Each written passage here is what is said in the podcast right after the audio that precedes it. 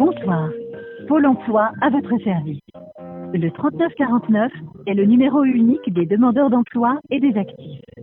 Pour accéder à nos services, appuyez sur la touche étoile. Merci. Composez maintenant les deux chiffres de votre département. Attention. Vous avez choisi le département Maine-et-Loire. Tapez 1 pour confirmer. Tapez 2 pour modifier. Si vous connaissez déjà le numéro du service souhaité, vous pouvez le taper dès maintenant. Notre service d'accueil est actuellement fermé. Pôle emploi vous remercie de votre appel. Au revoir.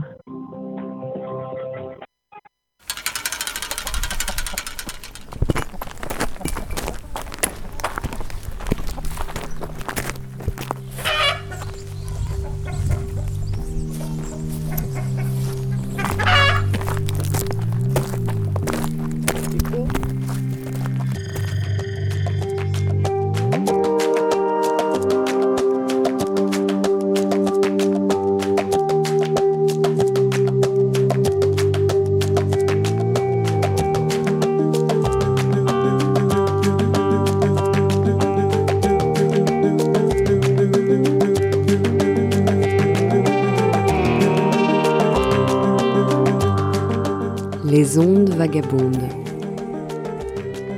Annie et Nelly.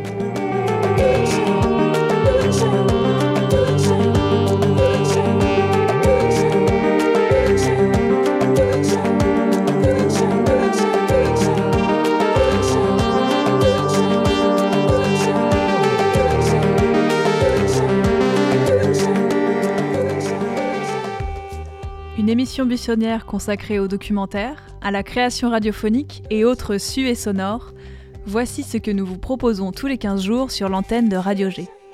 Nous voulons partager avec vous nos curiosités, nos attirances et nos déviances sur des sujets multiples, intérieurs et extérieurs. Cette fois-ci, les ondes vagabondes se penchent sur le travail, un thème que nous avons décidé d'associer au dos, car il est souvent défini comme la colonne de notre société, parce que l'on porte des charges lourdes au travail, parce que l'on y fait des courbettes aussi. Le mal de dos est, paraît-il, le mal du siècle, et très certainement, on a aussi très mal au travail. On commence cette plongée dans le monde du travail avec un petit inventaire, une pièce réalisée par Anneline Drocourt.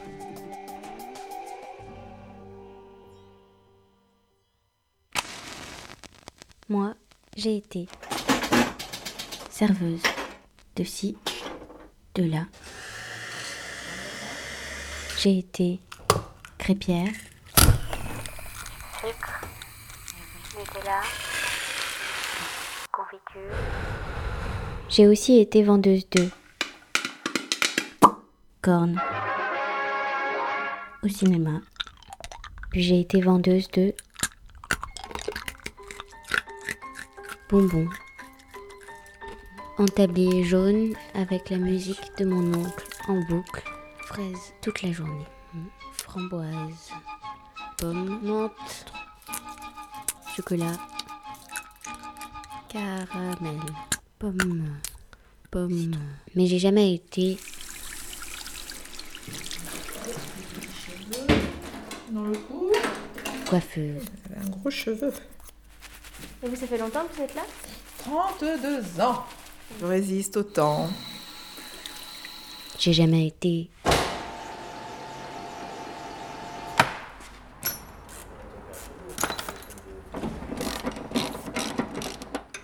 garagiste, Il n'y a pas bien grand-chose.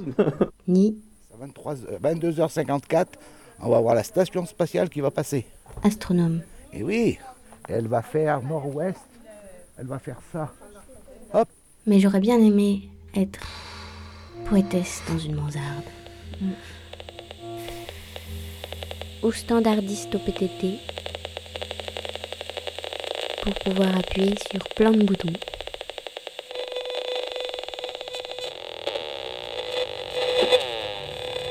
Et surtout, hôtesse de l'air.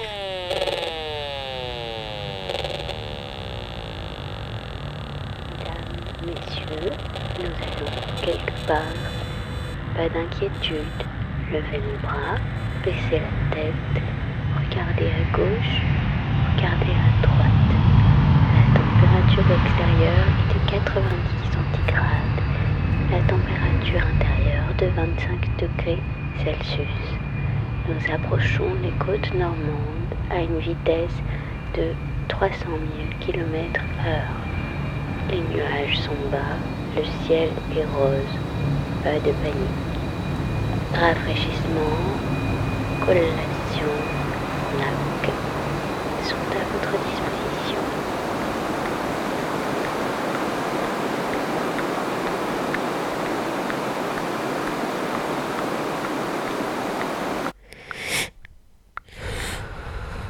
Faut que je trouve du travail. Ça me dirait bien.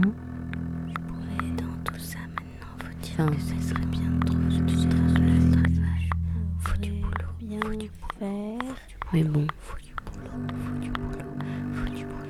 Du coup, euh, euh,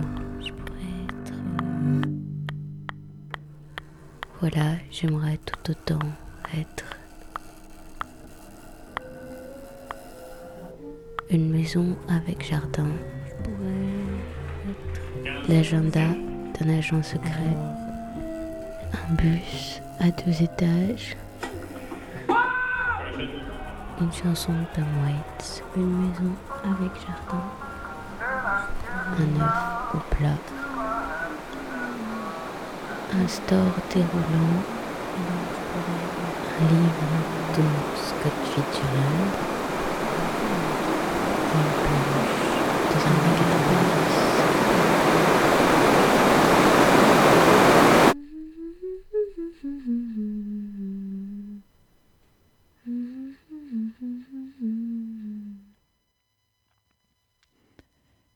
C'est dimanche matin et j'épluche les offres d'emploi.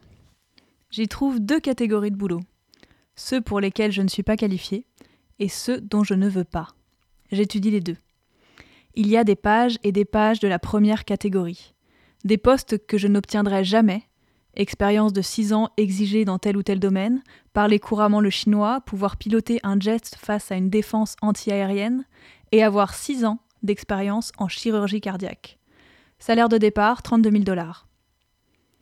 Recrutons poissonnier, salaire de départ 12 dollars de l'heure. Voilà une combinaison des deux catégories de boulot. Un dont je ne veux pas et que je ne sais pas faire, dans le même paquet cadeau. Je peux réussir un bluff à un entretien d'embauche sans problème. Et ils m'auront déjà engagé avant de s'apercevoir que je ne sais pas découper le poisson. Ils devront alors m'apprendre ou me virer. Et me virer reviendrait à admettre qu'ils ont fait une erreur. J'aurai donc une formation. 12 dollars de l'heure, je suis prêt, ça me paiera mon loyer. Au cours des dix dernières années, j'ai eu 42 emplois dans six États différents. J'en ai laissé tomber 30, on m'a viré de 9. Quant aux trois autres, ça a été un peu confus. C'est parfois difficile de dire exactement ce qui s'est passé. Vous savez seulement qu'il vaut mieux ne pas vous représenter le lendemain. Sans m'en rendre compte, je suis devenu un travailleur itinérant, une version moderne du Tom Joad des raisins de la colère. À deux différences près. Si vous demandiez à Tom Joad de quoi il vivait, il vous répondait Je suis ouvrier agricole. Moi, je n'en sais rien. L'autre différence, c'est que Tom Joad n'avait pas fichu 40 000 dollars en l'air pour obtenir une licence de lettres. Plus je voyage et plus je cherche du travail, plus je me rends compte que je ne suis pas seul. Il y a des milliers de travailleurs itinérants en circulation, dont beaucoup en costume cravate, beaucoup dans la construction, beaucoup qui servent ou cuisinent dans vos restaurants préférés. Ils ont été licenciés par des entreprises qui leur avaient promis une vie entière de sécurité et qui ont changé d'avis. Ils sont sortis de l'université, se sont vus refuser 20 emplois à la suite et ont abandonné. Ils pensaient Je vais prendre ce boulot temporaire de barman, gardien de parking, livreur de pizza, jusqu'à ce que quelque chose de mieux se présente. Mais ce quelque chose de mieux n'arrive jamais, et c'est tous les jours une corvée de se traîner au travail en attendant une paye qui suffit à peine à survivre. Ce n'est pas ce qui était prévu. J'avais un projet autrefois, mais avec le temps, je l'ai oublié. C'était un extrait de Tribulation d'un précaire, un roman de Ian Levison. Alors, auditeurs, auditrices, amis, collègues, colocataires, parents. Aujourd'hui, les ondes vagabondes s'attaquent à un chantier énorme, gigantesque, et pour être honnête, euh, Nous ne sommes trop- pas de taille. Trop gros pour nous. Nous allons quand même nous y frotter car on ne peut pas le laisser de côté. Parlons du travail. On s'est bien entouré pour préparer cette émission, de livres, d'auteurs, d'articles, d'idées, et surtout de nos propres expériences et échanges sur le sujet. Oui, des échanges animés, euh, intenses, profonds, légers. Il paraît qu'il faut forcément un travail pour aller bien. Est-ce qu'un emploi, c'est forcément un travail? Est-ce que le salaire marque le début du travail? Est-ce que ça nous rend libre Est-ce que tous les emplois valent le coup? Est-ce qu'il faut tous les garder? Au moment où on parle de revenu universel, et pour certains ce serait l'assistanat général. Mais en fait, c'est quoi le travail? Non, c'est pas forcément synonyme de toucher un salaire, ni même d'avoir un emploi. Combien y a-t-il d'emplois sans compétences réelles Est-ce qu'on travaille à ce moment-là? Alors, le travail, ce serait pas simplement une activité valorisée par une rémunération. Pour qu'il y ait du travail, il faut qu'il y ait un effort, un savoir-faire, la capacitation, dirait Stigler, si je me souviens bien. Et encore, on n'a pas parlé de toute cette masse de travail non reconnue, comme le travail domestique, le bénévolat. Et on en fait des choses gratuites qui font tourner le monde, tant mieux. Pour qu'il y ait du travail, peut-être qu'il faut aussi de la reconnaissance et du plaisir. Alors, aujourd'hui, le travail est marqueur premier d'une certaine réussite sociale. Sans lui, on doit justifier nos activités. Il est souvent montré comme un outil d'intégration, d'émancipation, d'émancipation, ce qui est vrai, mais pourquoi ne pas reconnaître ou intégrer plus de formes de vie? Pourquoi dramatiser l'absence d'emploi? Travail, on le sait, vient du mot trépalium qui était un instrument de torture. Wikipédia nous dit Au sens économique, usuel, le travail est l'activité rémunérée qui permet la production de biens et de services. Avec le capital, c'est un facteur de production et d'économie. Il est essentiellement fourni par des employés en échange d'un salaire. Le processus d'entrée et de sortie de l'emploi se fait par le marché du travail. Au sens le plus large, le travail correspond à toute activité humaine de production de biens ou de services. Le bricolage, les travaux ménagers, la toilette ou les devoirs scolaires entrent dans ce champ. Dans un sens plus restreint, le travail peut être défini comme l'action de produire de la valeur, des biens ou des services à destination d'autrui. Ce périmètre inclut les travaux ménagers, mais exclut par exemple la toilette. Depuis le rapport Stiglitz, les économistes insistent sur le fait que le travail n'est pas seulement le travail rémunéré, l'activité productrice des travailleurs, il comprend aussi le bénévolat et le travail domestique.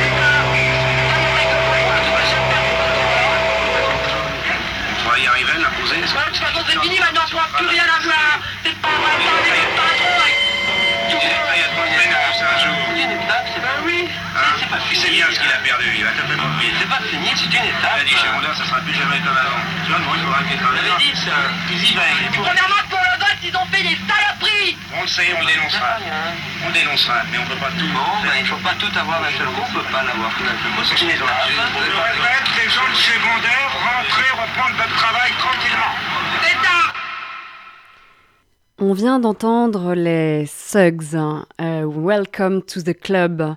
Et en fait, les Suggs, mais peut-être que certains d'entre vous connaissent, est un groupe de rock formé à Angers et que l'on a entendu entre euh, 1983 et 1999.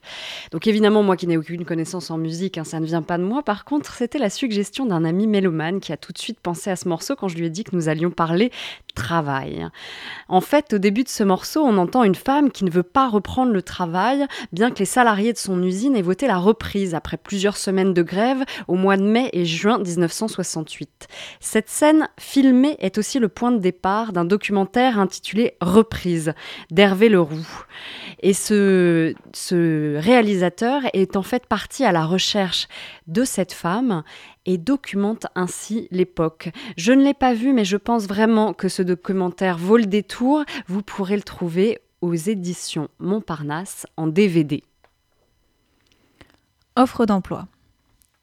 Acteur majeur sur le marché du second œuvre bâtiment, recrute pour son établissement de Vitry-sur-Seine, un coupeur de verre, la formation au poste de travail sera assurée par l'entreprise, un manutentionnaire, le permis CACES serait un plus. Madame, monsieur, je vous écris suite à votre annonce parue dans Le Parisien Emploi. J'ai déjà vu des métiers dont la désuétude frôlait l'indécence, mais là, vous dépassez les bornes. Vous cherchez un. un coupeur de verre. Mais enfin, on a changé d'époque, monsieur. Vous devez absolument vous moderniser et proposer des métiers qui correspondent à votre temps. Le 21e siècle est largement entamé. Apprenez que les taillandiers, les poinçonneurs, les troubadours, les schlitters, les drapiers, les cochers, les bourliers, les crieurs publics et autres montreurs d'ours ont disparu. Aujourd'hui, nous sommes en plein boom des télécoms et de l'informatique. Sans être novateurs, proposez au moins des postes d'ingénieurs réseau. Nous avons besoin de nouveaux managers, d'experts en veille stratégique, de consultants, de truqueurs d'images, de DRH, d'ingénieurs biotech. Notre société est post-industrielle. Le sillage peut attendre, pas les produits financiers, ni les loisirs ou les semi-conducteurs. Vous êtes un frein à l'innovation. Aussi, je me vois dans l'obligation de refuser le métier rétrograde que propose votre entreprise. Dans l'attente d'une réponse de votre part, je vous prie d'agréer, Madame, Monsieur, l'expression de mes sentiments distingués. Monsieur, si votre lettre de non-candidature ne manque pas d'humour, j'ai toutefois peu apprécié que vous puissiez vous permettre de tourner en dérision un des métiers les plus reconnus de notre profession. Permettez-moi à mon tour de vous faire remarquer que le verre qui vous entoure a été façonné puis posé par des hommes après avoir été produit au cours d'un process de haute technologie. À vous lire, permettez-moi également de vous inviter à cultiver l'humilité, mais gardez votre sens de l'humour.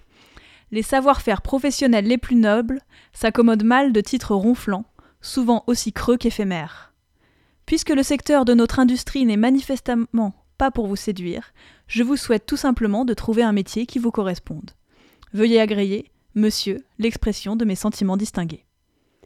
Et c'était la lettre bien réelle de non-motivation de Julien Prévieux, qui est un artiste contemporain. Nouveau message. Euh, conseillère au Pôle emploi Angers Capucin. Je me permets de vous contacter donc, suite à votre euh, demande de report de rendez-vous. Euh, étant donné que j'ai pas beaucoup de possibilités euh, de, de, de, convocation, je voulais vous proposer si euh, vous êtes disponible donc euh, vendredi 9 décembre à 14h45, comme j'ai un rendez-vous psychopathétique, savoir si vous étiez disponible à cet horaire-là. Je vais vous envoyer un mail si vous pouvez du coup me, me répondre assez rapidement. Je vous remercie. Bonne journée. Au revoir. Pardon, dans cette émission, donc les ondes vagabondes, hein, n'oubliez pas, c'est ce que vous écoutez Radio G, on est sur le 101.5, vous écoutez les ondes vagabondes, et nous parlons travail. Et je voulais que l'on fasse une partie intitulée J'ai mal à mon travail. Non pas parce que cette tendance, comment dire, c'est un peu tendance hein, de dire ah le travail c'est dur, c'est mal, hein, ou parce que le travail euh, se résume à quelque chose de négatif, mais tout simplement parce qu'autour de moi, nombreux sont ceux qui ont mal à leur travail. Le travail en lui-même est rarement la cause de la douleur, mais ce qu'il y a autour de lui, oui. La façon dont il est organisé, l'autonomie laissée aux salariés, la relation avec le management, ou encore la pénibilité. Pour illustrer ce thème, prenons connaissance du compte-rendu d'une réunion des délégués du personnel qui date de janvier 2017. L'ensemble du plateau s'interroge. En effet, il règne actuellement une ambiance et une atmosphère de plus en plus pesantes. Après consultation, les salariés soulignent un changement d'attitude brutale de la part des encadrants, qui se trahit par une certaine forme d'agressivité et une humeur changeante. La communication est difficile et le discours est parfois inadapté, voire irrespectueux. D'ailleurs, depuis quelques jours, de nouvelles dispositions ont été mises en place à l'égard des salariés, notamment l'envoi de mails de rappel sur le comportement, l'orthographe. Les salariés ne comprennent pas cette nouvelle mesure et souhaitent savoir si cela a été demandé par la direction et pour quelles raisons. Pourquoi ces personnes n'ont-elles pas été reçues en amont pour en discuter? Les salariés et les élus souhaitent avoir des explications de la part de la direction. Quel est le but recherché? Les élus aimeraient que l'encadrement ait également une conduite, également une conduite exemplaire. La direction confirme que les managers ont pour rôle d'encadrer et d'accompagner les équipes, ce qui inclut la possibilité d'effectuer des évaluations et d'éventuelles remarques constructives dans un but d'amélioration continue de la qualité de nos prestations et de la satisfaction de nos clients. Il n'y a pas eu, sur le mois de janvier, de comportement ou d'écrit des managers qui puissent être la cause d'une atmosphère pesante sur le plateau. Seules des remarques justifiées ont pu être émises et acceptées par les personnes concernées. Atelier non chauffé. Se couvrir convenablement. Présence de produits chimiques. Consignes de sécurité à respecter. Non chauffé. Bien se couvrir. Pensez bien à vous couvrir, à prévoir de bonnes chaussures et chaussettes épaisses. Vêtements chauds indispensables. Bien se couvrir, une partie des activités est en extérieur. Chaussures plates et fermées obligatoires. Visite des frigos. Pensez à vous couvrir. Vous venez d'entendre une partie des recommandations faites aux visiteurs qui souhaitent découvrir les entreprises angevines à l'occasion de l'événement Made in Angers, qui se déroule jusqu'au 3 mars. Cette nouvelle forme de tourisme économique m'a enthousiasmé. Mais j'ai quand même pas pu m'empêcher de penser qu'il doit être extrêmement pénible de travailler dans des frigos du Pôle emploi d'Angers Capucin. Je vous contacte car vous deviez assister à un atelier sur l'orientation cet après-midi à l'agence à partir de 13h30 et je vous informe que cet atelier est annulé faute de participants. Entre travail domestique et travail non déclaré, j'ai discuté avec Huguette, ma mamie, des genres de travail qu'elle avait fait au cours de sa vie, de toute sa vie, en oubliant de tous les nommer.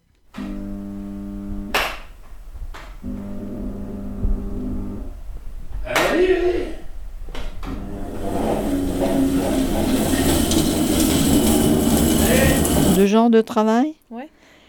Eh bien, chez mes parents. Bon, bah, quand ma sœur s'est mariée, j'avais 8 ans.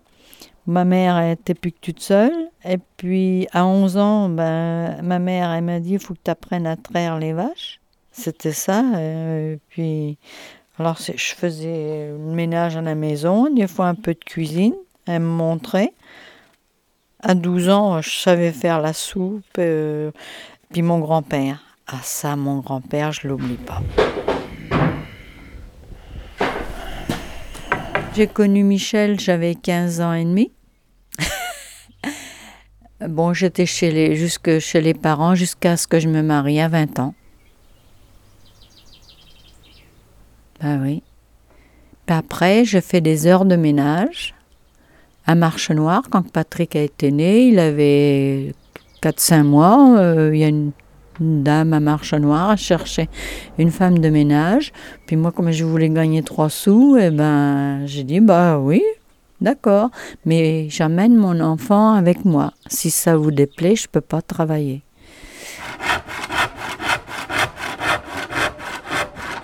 Presque trois ans, oui. Mais J'avais trois, quatre maisons. Puis je repassais du linge à la maison. Ouais, mais je nourrissais le...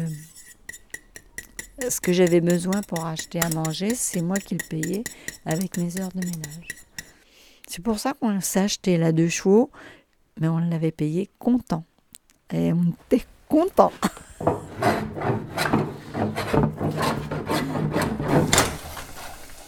Bon, mon poisson, je sais pas s'il va être. euh, j'ai l'idée au travail. Si tu savais, vous en mangez des crevettes. Eh bien, j'ai travaillé avec euh, mon mari quand il s'est installé. On a été quatre ans à Marche Noire. Et puis, de Marche Noire, euh, il y avait un monsieur qui cédait sa menuiserie, monsieur Bondouin. Alors, euh, on est venu à Moret. Et après, bon, bah, j'ai élevé mes enfants et puis je recevais les clients. Et après, quand les enfants ont été grands, eh bien, Michel, quand l'atelier a été construit, eh ben, j'étais embauchée à l'atelier. Alors, je faisais du ponçage, du ménage, recevoir les clients, euh, recopier les factures, occup- s'occuper de la comptabilité, de voir avec le comptable. Enfin, j'avais beaucoup de choses quand même. Pas moins de 8 heures à l'atelier. Pas de moins de 8 heures.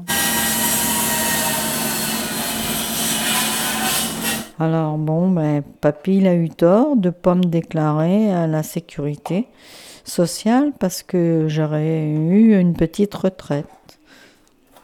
Euh, heureusement que papy a eu ses années de ouvrier, autrement ben, on n'aurait pas eu de quoi assez pour vivre.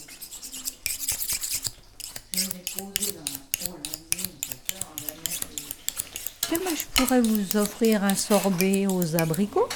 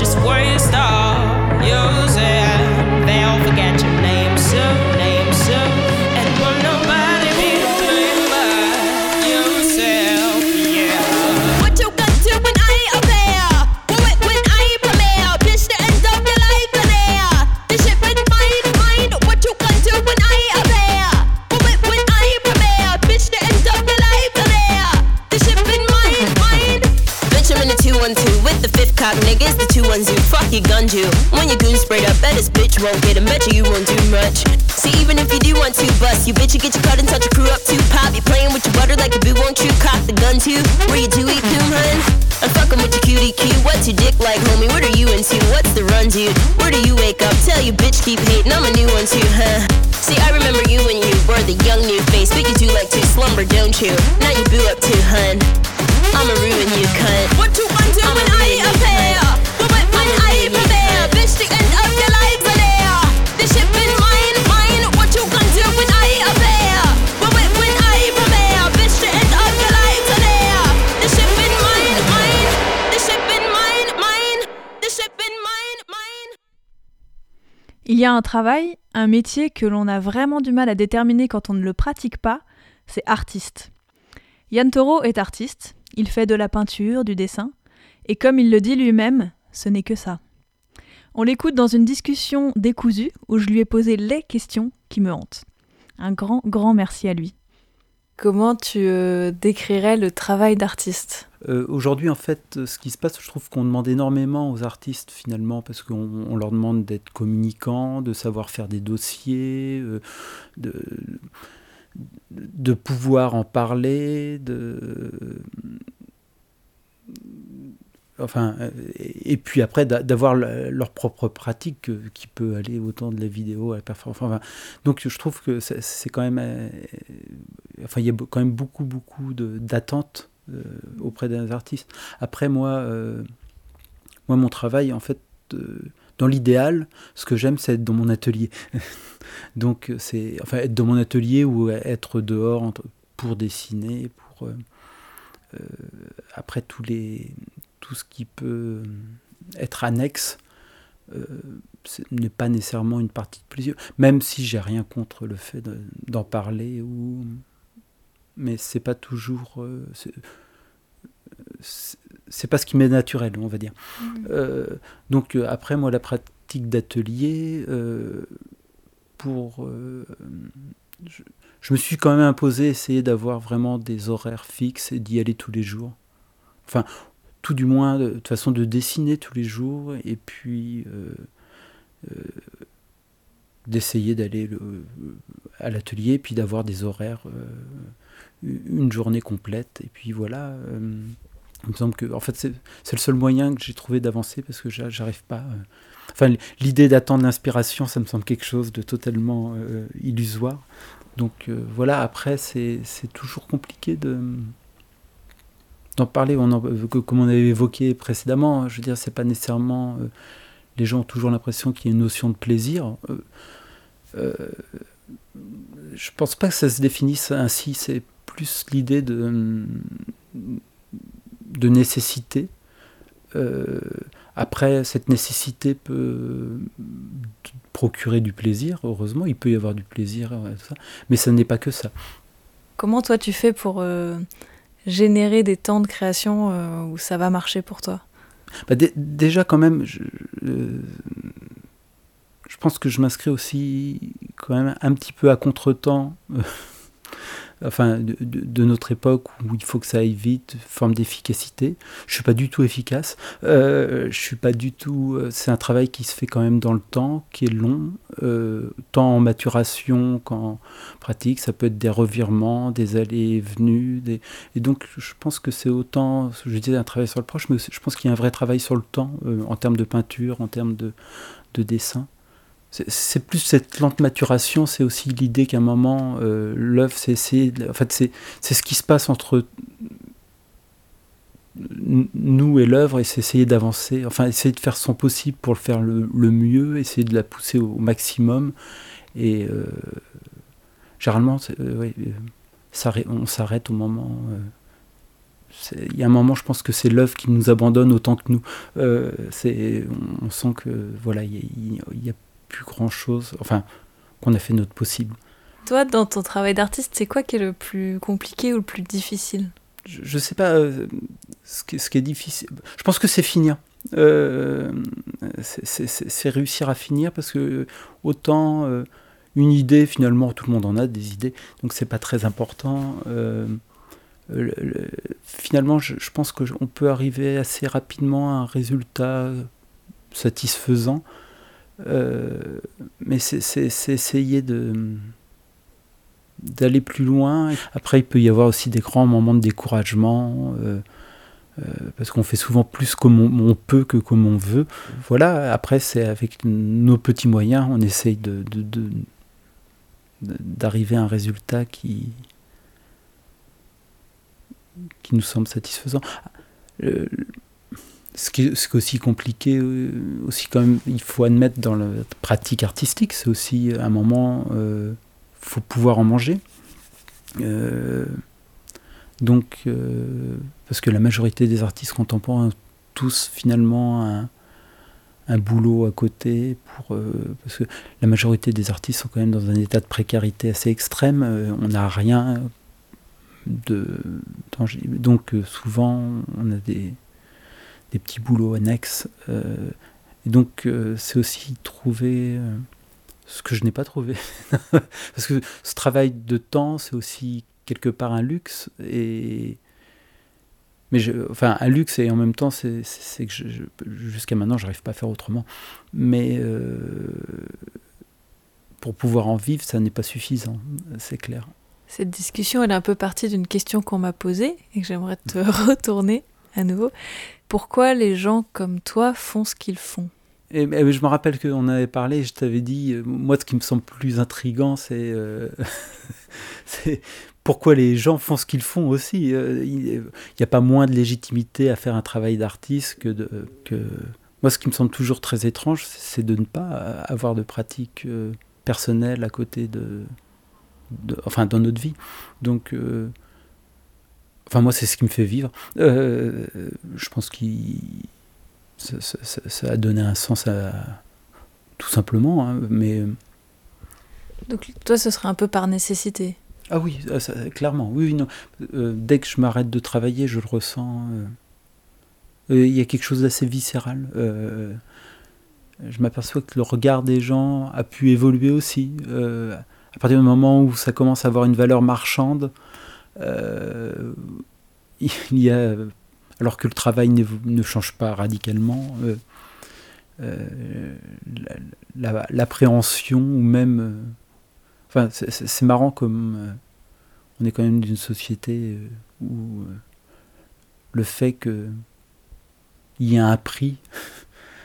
Donc, à partir du moment où on n'est pas suivi ou pas, enfin, qu'on n'est pas suivi par une institution, par euh, une galeriste, par euh, tout ça, ou qui on, ne rentre pas dans une certaine professionnalisation. Euh, pour les gens, ça semble, voilà, ça, va ressembler plus à un hobby ou à une distraction.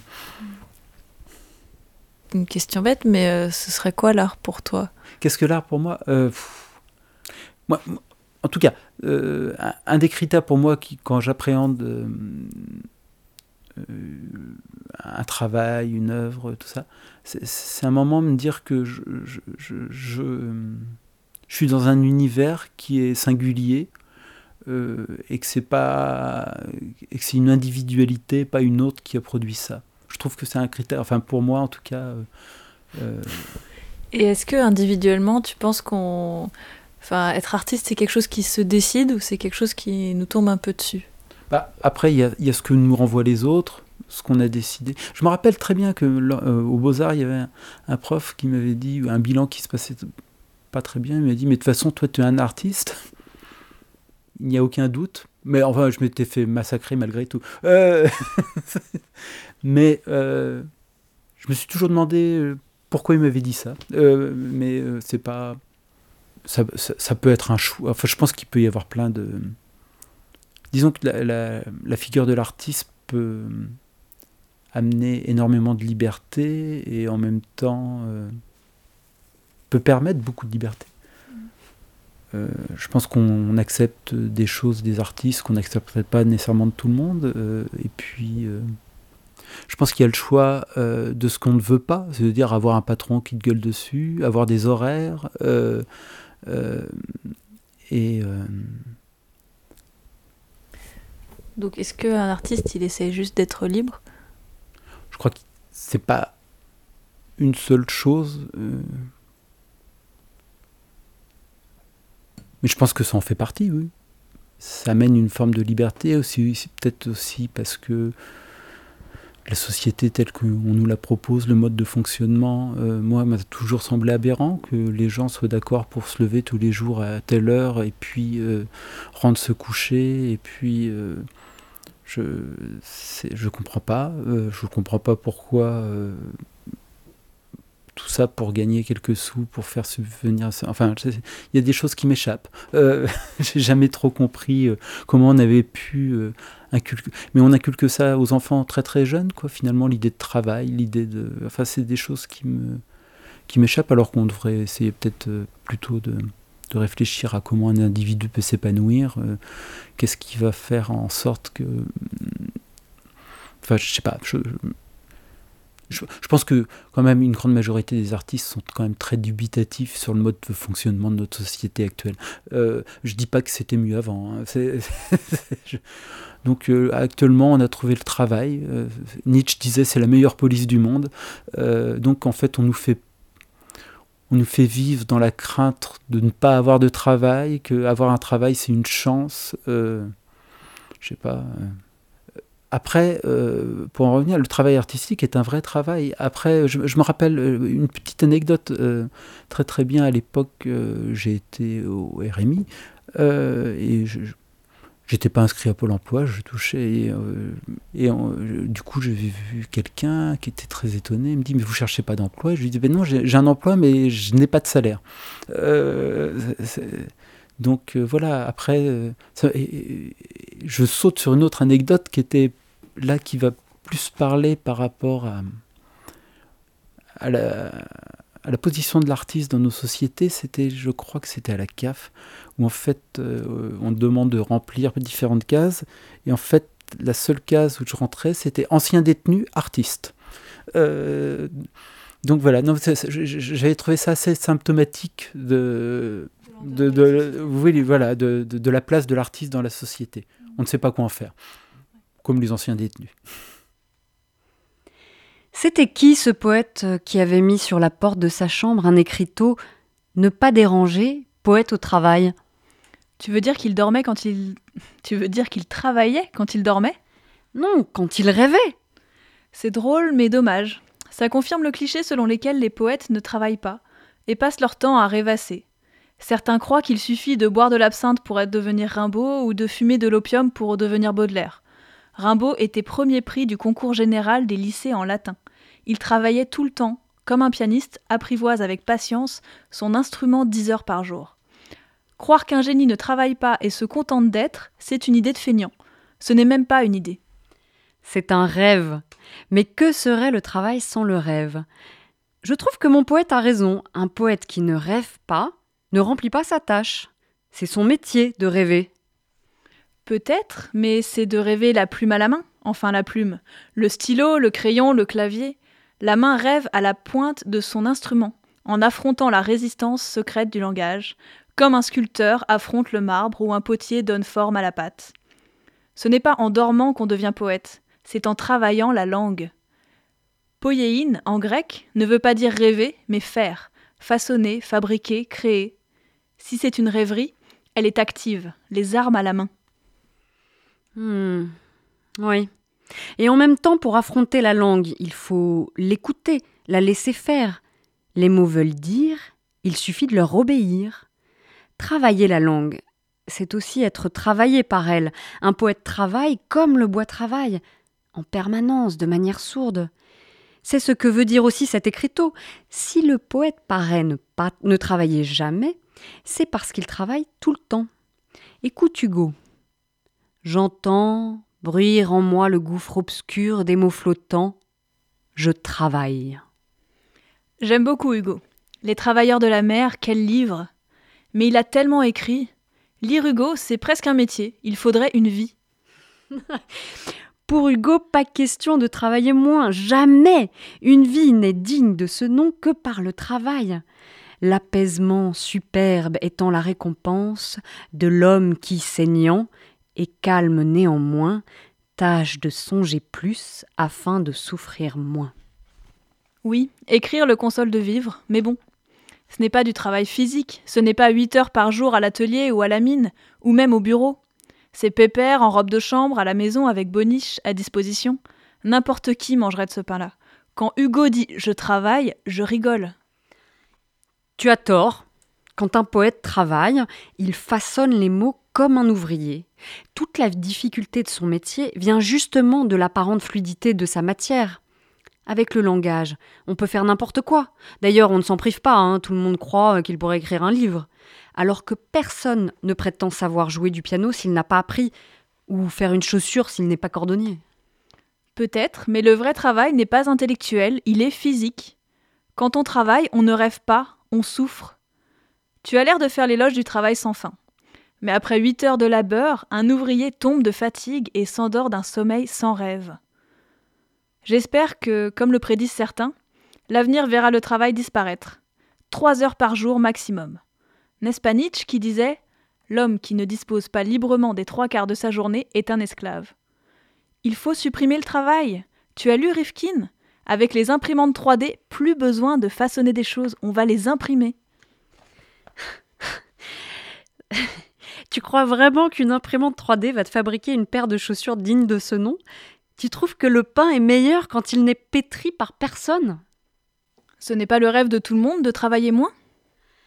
Tu as entendu Hugo Il ne s'agit pas de travailler moins, mais de songer plus afin de souffrir moins. On dirait un slogan pour les présidentielles. Enlevez les rêves, vous assommez l'ouvrier. Négligez les puissances oniriques du travail, vous diminuez, vous anéantissez le travailleur. Chaque travail a son onirisme, chaque matière travaillée apporte ses rêveries intimes. On ne fait rien de bon à contre-cœur, c'est-à-dire à contre-rêve. L'onirisme du travail est la condition même de l'intégrité mentale du travailleur. Ah, vienne un temps où chaque métier aura son rêveur attitré, son guide onirique, où chaque manufacture aura son bureau poétique. La volonté est aveugle et bornée, qui ne sait pas rêver, sans les rêveries de la volonté. La volonté humaine n'est pas vraiment une force humaine, c'est une brutalité. Joli programme, c'est de qui? Bachelard, dans la terre et les rêveries de la volonté. Même dans l'atmosphère étouffante d'un four à porcelaine, dit-il, où un visiteur oisif peut croire à l'enfer. L'ouvrier actif n'est plus le serviteur du feu, il est son maître.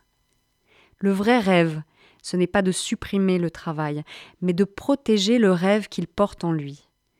Fini les contremaîtres, place aux maîtres rêveurs. C'était Les Maîtres rêveurs, un texte d'Olivier Pourriol, essayiste et romancier, paru le mercredi 15 octobre 2014 dans la revue Le 1.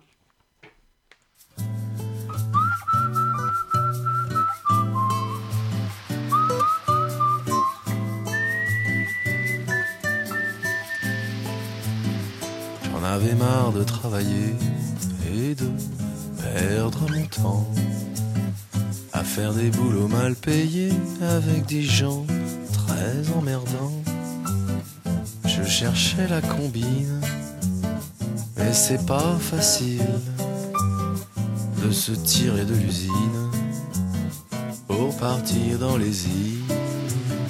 Je me creusais le ciboulot, j'étais comme tous les gens. Allergique au boulot, mais pas allergique à l'argent. Je ne connais qu'une façon de se tirer sous les tropiques. Quand on est petit, et con, n'a pas de fric. Ah, c'est dick.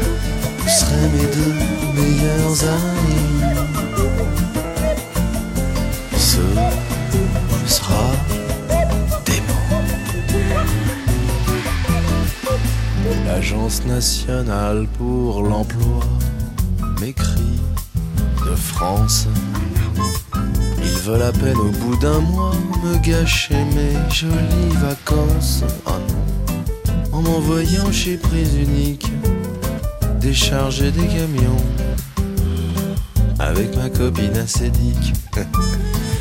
Évidemment, on a dit non. Je veux que ça dure toute la vie. Que chaque jour soit férié. Un jour, je recevrai la vie de fin de droit dans mon courrier. Mais faudra me payer cher pour retourner au carnaval. Du RER et du Leclerc de Bougival.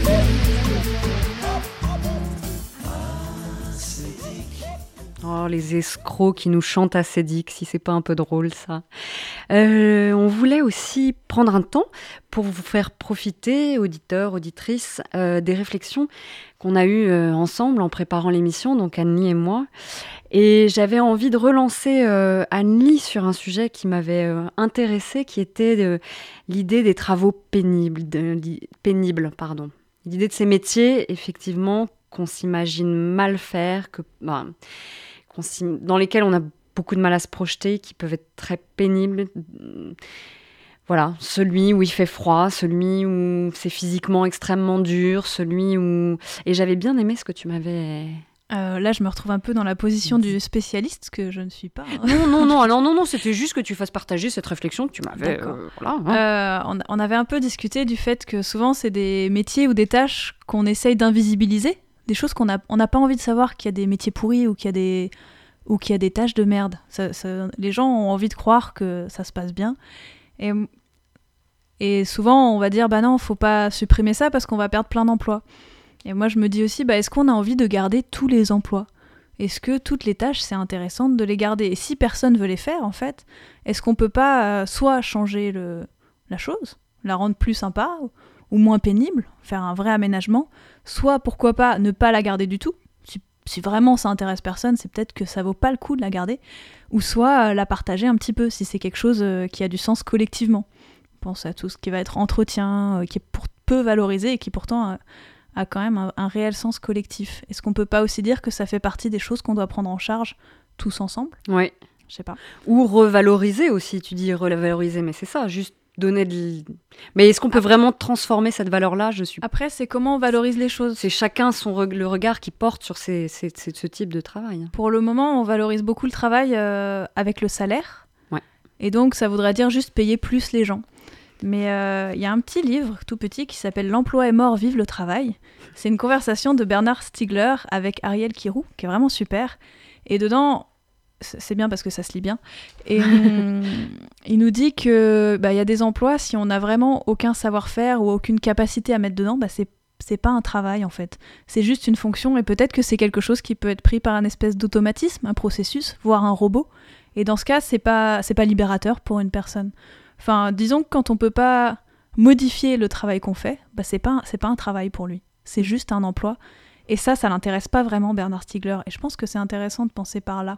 Et juste quand tu dis que quand on ne peut pas modifier son travail, c'est-à-dire que c'est une tâche répétitive, c'est... Ouais, bah disons que c'est ce juste une procédure. Oui. Une procédure, oui, qu'on Où, appliquerait en euh, permanence, en où fait. on peut même pas créer autre Hmm. chose, en fait, une autre façon de faire. Il n'y a pas de capacité d'improvisation. Oui, mais... euh, Enfin... Je le résume pas très bien. Non, mais Oui. si, si, c'est très, très, très bien. Mais euh, toi, de ton point de vue, tu penses réellement que euh, on peut euh, repenser euh, bah, ces choses qui ne sont pas vraiment des emplois Enfin, c'est étonnant. Cette... bon, Enfin, moi, j'avoue que ça m'avait un peu surpris. Mais alors, changeons le travail. Pourquoi on continue? Après- c'est, c'est... Pourquoi ces métiers existeraient encore s'ils sont vraiment inintéressants et que personne ne veut les faire et que c'est pénible? Après, c'est global, je pense. Si Enfin, disons que si tu as envie de réinventer le travail ou l'emploi, bah faut pas s'arrêter juste en disant ah oui mais si il faut le faire parce qu'il faut le faire. Peut-être qu'on peut se permettre de d'imaginer plus de choses en Mm. fait et de rêver un peu plus. et un peu Mais plus voilà, fort. mais c'est ça que j'ai aimé. Et du coup, ce qu'on a lu juste avant fait un peu écho à ça. C'est euh,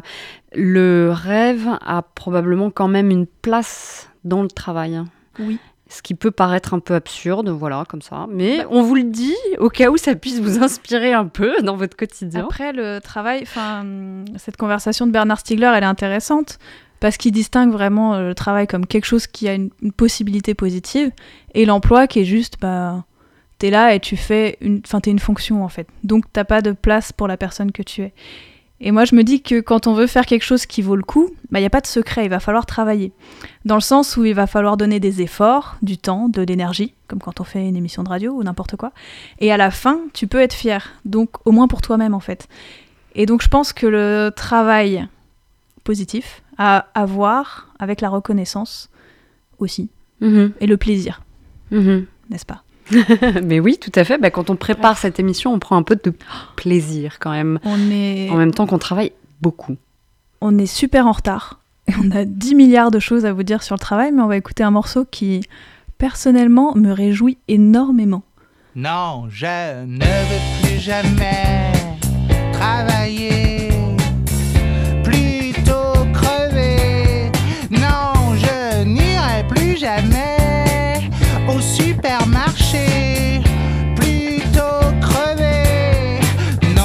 Laissez-moi. Non, mais laissez-moi. Manger ma banane. Non, mais laissez-moi. Non, mais laissez-moi. Manger ma banane tout nu sur la plage. Non, je ne veux plus jamais m'habiller.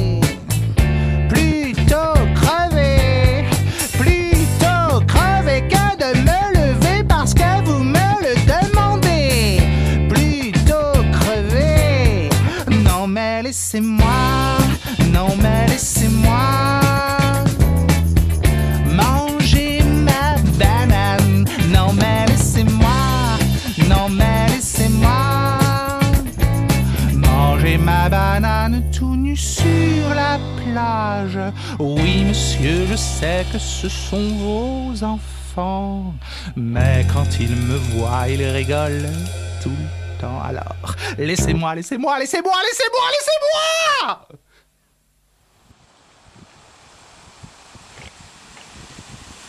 Non mais laissez-moi, non mais laissez-moi manger ma.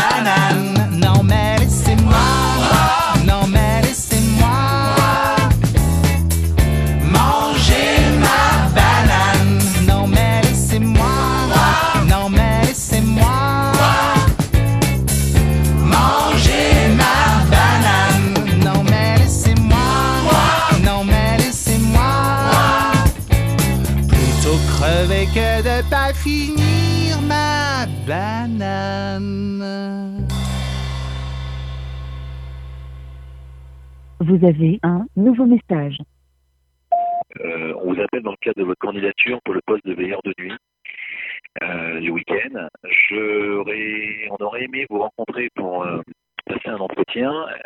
Bon, je vous appelais pour dire qu'on n'avait pas retenu votre candidature par rapport au poste de, de réceptionniste de nuit. Ça s'est joué à pas grand-chose. Alors, ça fait pas avancer les choses pour vous, je vous l'accorde, mais euh, on a longuement hésité quand même parce que vous nous avez fait une très bonne impression dans, l'entretien.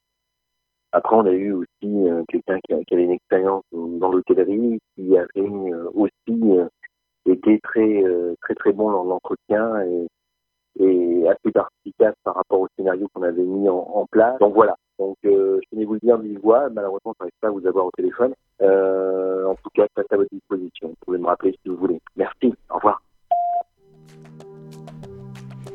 Bon, c'est la fin de l'émission. On est un petit peu en retard, on avait encore des milliards de choses à vous dire. Et pour conclure, alors aujourd'hui précisément j'ai 26 ans. Et je ne sais toujours pas ce que je veux faire plus tard, comme travail, métier ou emploi. Il y a une chose qu'on ne dit jamais assez, c'est qu'on a le droit d'être perdu et de changer d'avis. Toutes les semaines, je rencontre des personnes qui sont perdues et qui se recherchent, qui se cherchent dans le monde du travail et dans le monde tout court. On peut changer d'envie, de direction, et pourquoi on dit pas qu'être en recherche, donc en question, c'est déjà faire quelque chose, c'est déjà bien, et c'est déjà travailler pour soi. Être libre, ça demande énormément de travail. Alors, pour continuer cette réflexion sur le travail, vous allez lire L'éloge du carburateur de Matthew B. Crawford, voir la bibliographie très très intéressante qu'on va mettre sur le site de Radio G, radio-g.fr. Nous, on vous laisse. On vous donne rendez-vous dans notre prochaine émission, juste à côté du monde réel.